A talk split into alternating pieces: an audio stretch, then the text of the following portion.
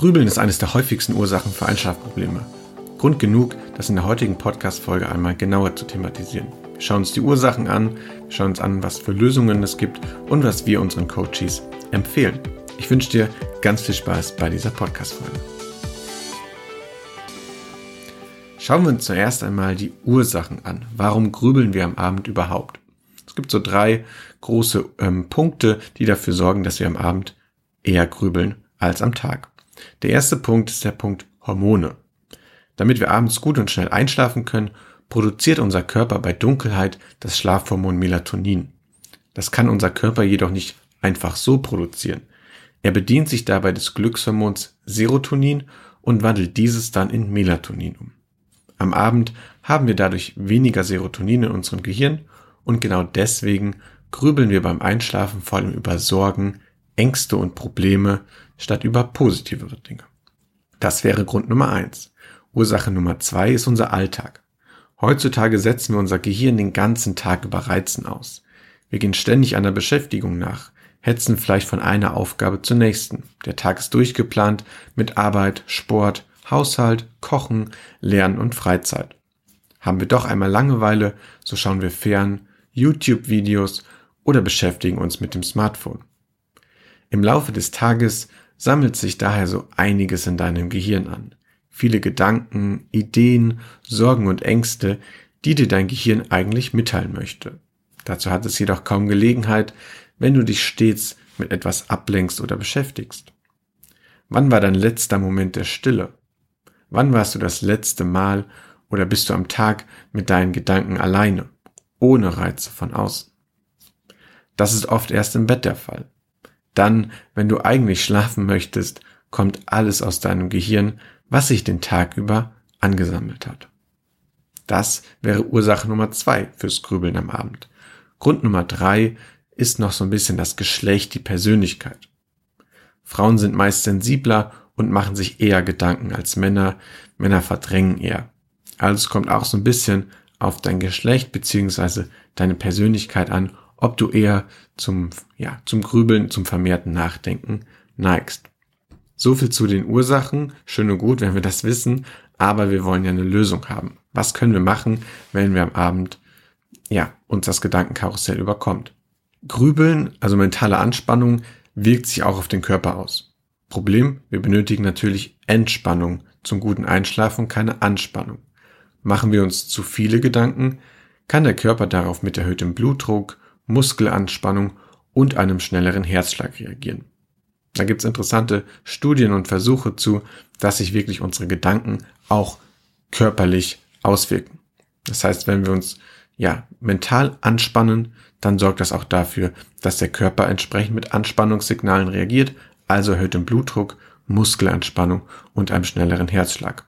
Das sind keine guten Voraussetzungen für Entspannung und schnelles Einschlafen, also wer zum Gedankenkarussell neigt, sollte sich mit Lösungen auseinandersetzen. Was kann man da jetzt machen? Kommt wieder aufs die Persönlichkeit so ein bisschen an, aber es gibt eine Vielzahl von Möglichkeiten, die ich einfach mal so ein bisschen vorstelle, in den Raum werfe und du schaust, ob das für dich passt oder nicht. Die Ursache Nummer zwei fürs Grübeln, also der Alltag, bei dem wir uns einfach nicht mehr mit uns selbst beschäftigen, das lässt sich sehr gut lösen, indem du den Moment der Stille den wir meist erst im Bett erleben, einfach 20 bis 30 Minuten nach vorne verschiebst. Setze dich an einen Tisch, mach all die Musik um dich herum aus, alles, was dich irgendwie ablenkt, ausmachen, sammle deine Gedanken und schreib sie gegebenenfalls auf. Das befreit ungemein und du schließt den Tag gedanklich ab. Klar, du könntest auch einfach mit einem Freund oder einer Freundin ähm, ja über das sprechen, was dich beschäftigt. Das kommt immer so ein bisschen drauf an. Schreibe ich meine Gedanken auf, ähm, rede ich mit jemandem darüber. Aber wichtig ist halt, dass man sich mit seinen Gedanken beschäftigt und sie nicht mit ins Bett nimmt. Zusätzlich kann auch das Anfertigen einer To-Do-Liste für den morgigen Tag unheimlich befreien. Oft sind es genau jene Punkte, die uns wach halten. Ist an alles gedacht? Was steht morgen alles an? Schaffe ich das alles rechtzeitig? Und so weiter. Was ist so Sinn und Zweck einer solchen To-Do-Liste? Die Idee der To-Do-Liste habe ich mir nicht ausgedacht.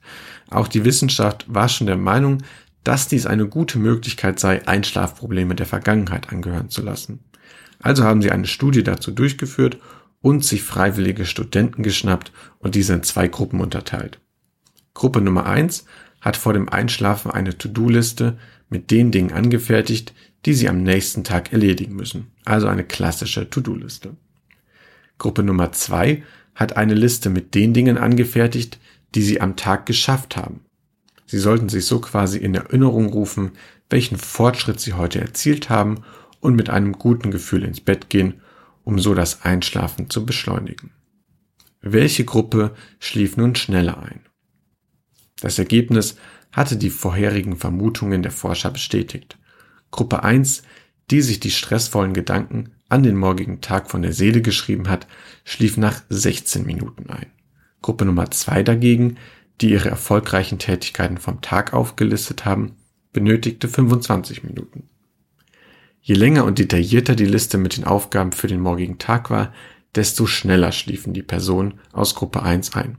Also To-Do-Liste nicht einfach stupide irgendwelche Wörter nur für den nächsten Tag ähm, notieren, sondern schon ein bisschen detaillierter, vielleicht mit Uhrzeiten versehen, mit Detailinformationen, wo, wo welche Sachen liegen und so weiter. Also nicht einfach nur ein paar Schlagwörter wie Friseurbesuch, Arbeit, Fußballtraining und äh, Vorkochen, sondern schon so ein bisschen detaillierter ähm, diese, die Dinge auflisten.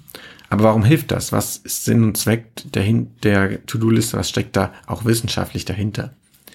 Die Psychologen, die sich mit dieser Studie beschäftigt haben, sagen, dass wir uns mit einer solchen To-Do-Liste den Kopf befreien. Unser Gehirn beschäftigt sich gerne mit Dingen, die wir noch nicht abgeschlossen haben oder uns noch bevorstehen. In der Fachsprache heißt das Zeigarnik-Effekt. Das heißt, unser Gehirn kann es nicht ab, wenn Dinge nicht vollendet sind. Das sieht man auch oft bei ähm, Überschriften oder bei Betreffzeilen von E-Mails, dass Dinge so ein bisschen so formuliert sind mit Punkt, Punkt, Punkt oder mit einer Frage oder so, dass man halt unbedingt wissen will, wie es weitergeht. Auch die berühmten Cliffhanger in Serien, die haben auch so ein bisschen mit diesem Zeigarnik-Effekt zu tun. Das heißt, unser Gehirn mag es einfach nicht, wenn Dinge nicht abgeschlossen sind. Dann beschäftigt sich das damit, es kann nicht abschließen. Und das führt dann eben bei vielen Menschen zu einem Gedankenkarussell am Abend und schließlich zu Einschlafproblemen.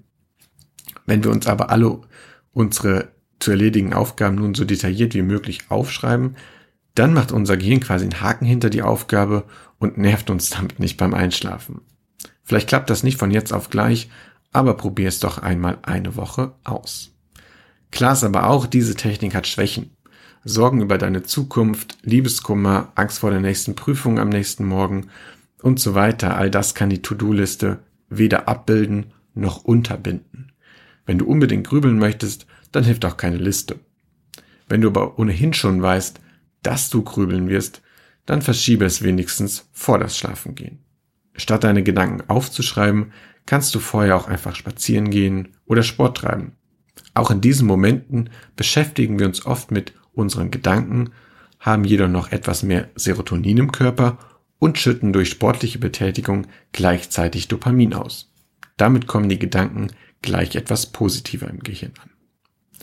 Zweite Lösungsmöglichkeit, die ich dir vorstellen möchte, ist das Thema weißes Rauschen, Geräusche, Musik. Weißes Rauschen ist ein gleichmäßiges Rauschen mehrerer Tonfrequenzen. Eintönige und vom Gehirn nicht als störend empfundene Geräusche werden für einen gewissen Zeitraum beim Einschlafen abgespielt. Das hat bei vielen Menschen einerseits einen beruhigenden Effekt, andererseits blendet es störende Geräusche aus, was wir uns vor allem bei Lärm im Schlafzimmer zunutze machen können. Traditionell klingt weißes Rauschen wie ein falsch eingestellter Sender am Radio oder am Fernseher. Dieses Geräusch lässt sich heute sehr gut mit einem Smartphone nachempfinden. Entsprechende Apps findest du problemlos über den App Store. Für diese Zwecke darf das Smartphone auch ausnahmsweise einmal als Unterstützung für deinen Schlaf dienen. Die Apps funktionieren auch im Flugmodus und auch die Bildschirmbeleuchtung ist dafür nicht nötig, sodass aus dieser Sicht nichts gegen eine Verwendung des Smartphones spricht. Neben dem klassischen weißen Rauschen, was ehrlich gesagt bei der ersten Verwendung etwas befremdlich klingen kann, gibt es auch andere Apps, die sich demselben Prinzip bedienen.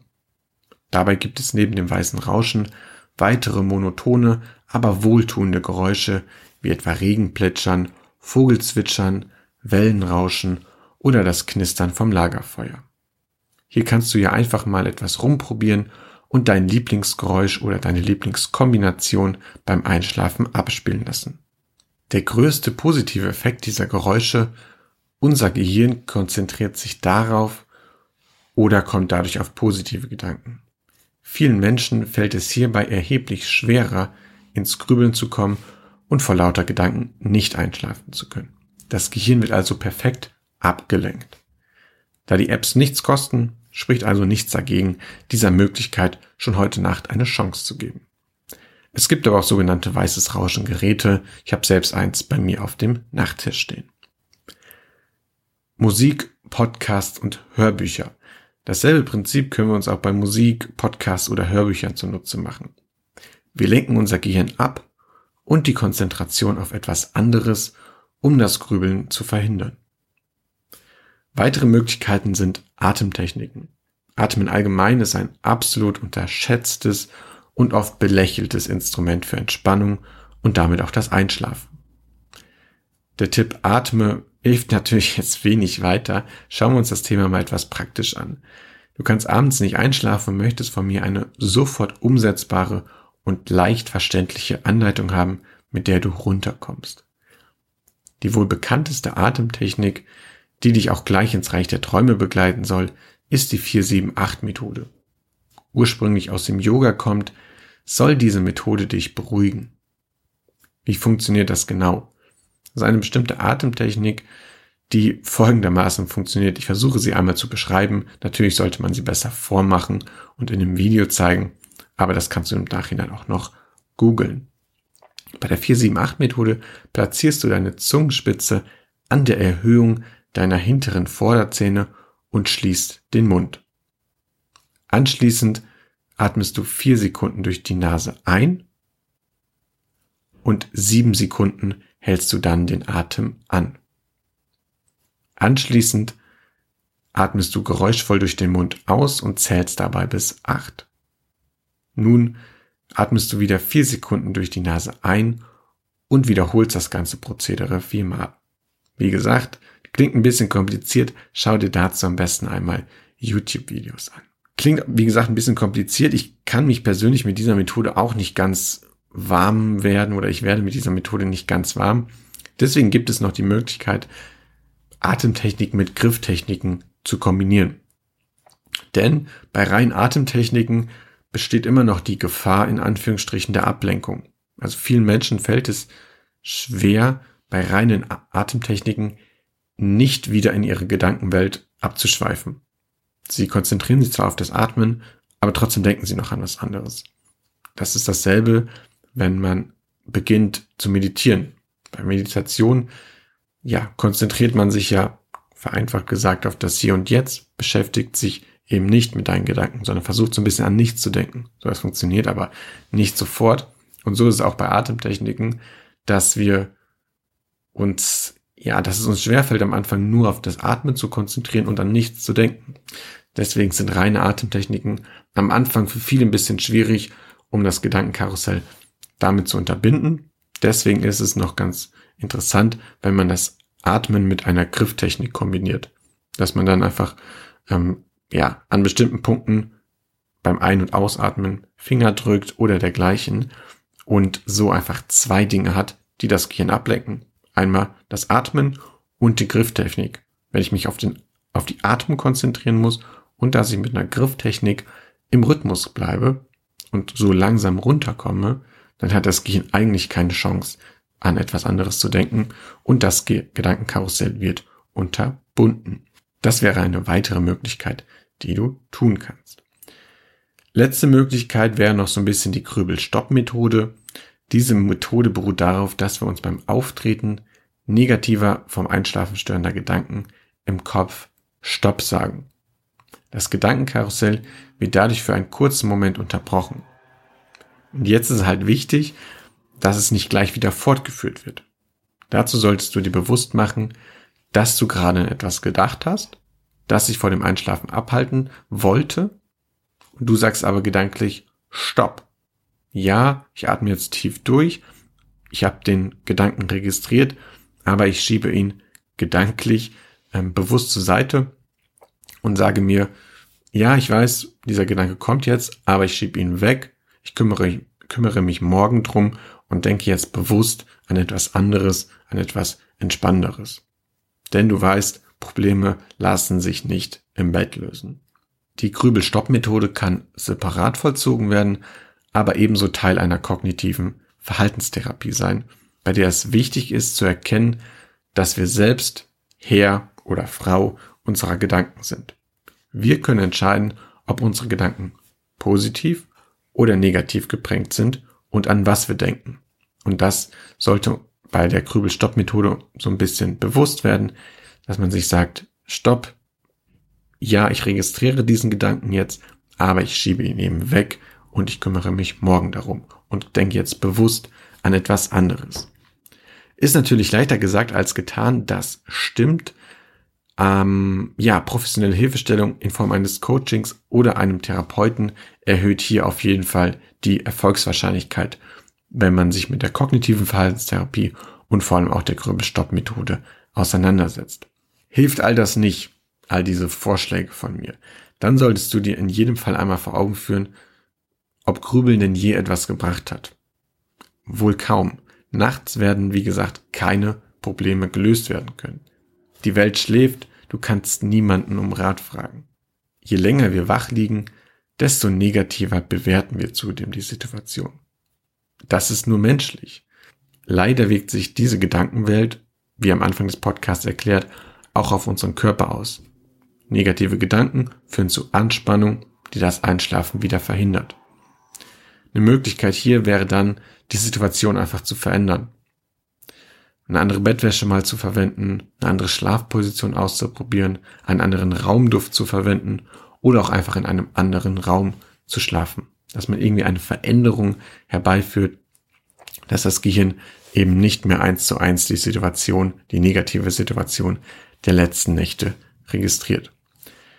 Entwickelt sich das Grübeln zu einem Dauerleiden, aus dem du nicht alleine wieder herauskommst, dann solltest du über Hilfe nachdenken. Das kann in Form einer kognitiven Verhaltenstherapie mit einer, mit Hilfe eines Therapeuten der Fall sein. Das kann ein Schlafcoaching mit uns sein. Es kann sein, dass du dich einfach mit anderen Menschen austauschst, die dasselbe Problem haben, dich einfach mit weiteren Methoden noch auseinandersetzt, die das Grübeln verhindern können und vor allem, dass du dich mit den Dingen auseinandersetzt, die dich vor dem Einschlafen abhalten. Das heißt, dass du dich mit den Ängsten, Problemen, Sorgen auseinandersetzt, die zum Grübeln führen. Denn es hilft nichts, dauerhaft sich irgendwelcher Methoden zu bedienen, auch welcher, die ich hier vorgestellt habe, die das Gehirn ablenken. Weil am Ende müssen wir die Ursache bekämpfen und das ist es nicht wirklich. Und die Ursache ist dann einfach, ja, das, was dich vor dem Einschlafen abhält die berufliche Situation, deine private Situation, whatever, das, was dich abhält, einzuschlafen, das, worüber du nachdenkst, dass das auch nachhaltig gelöst wird.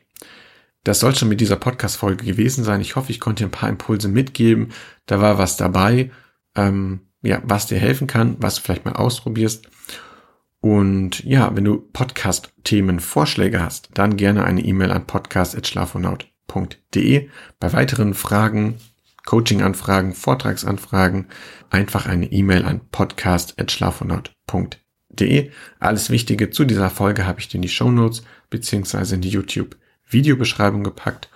Und dann würde ich sagen, tu deinem Körper etwas Gutes, schlaf gut und bis zur nächsten Folge. Dein Fabian von Schlafonaut. Ciao.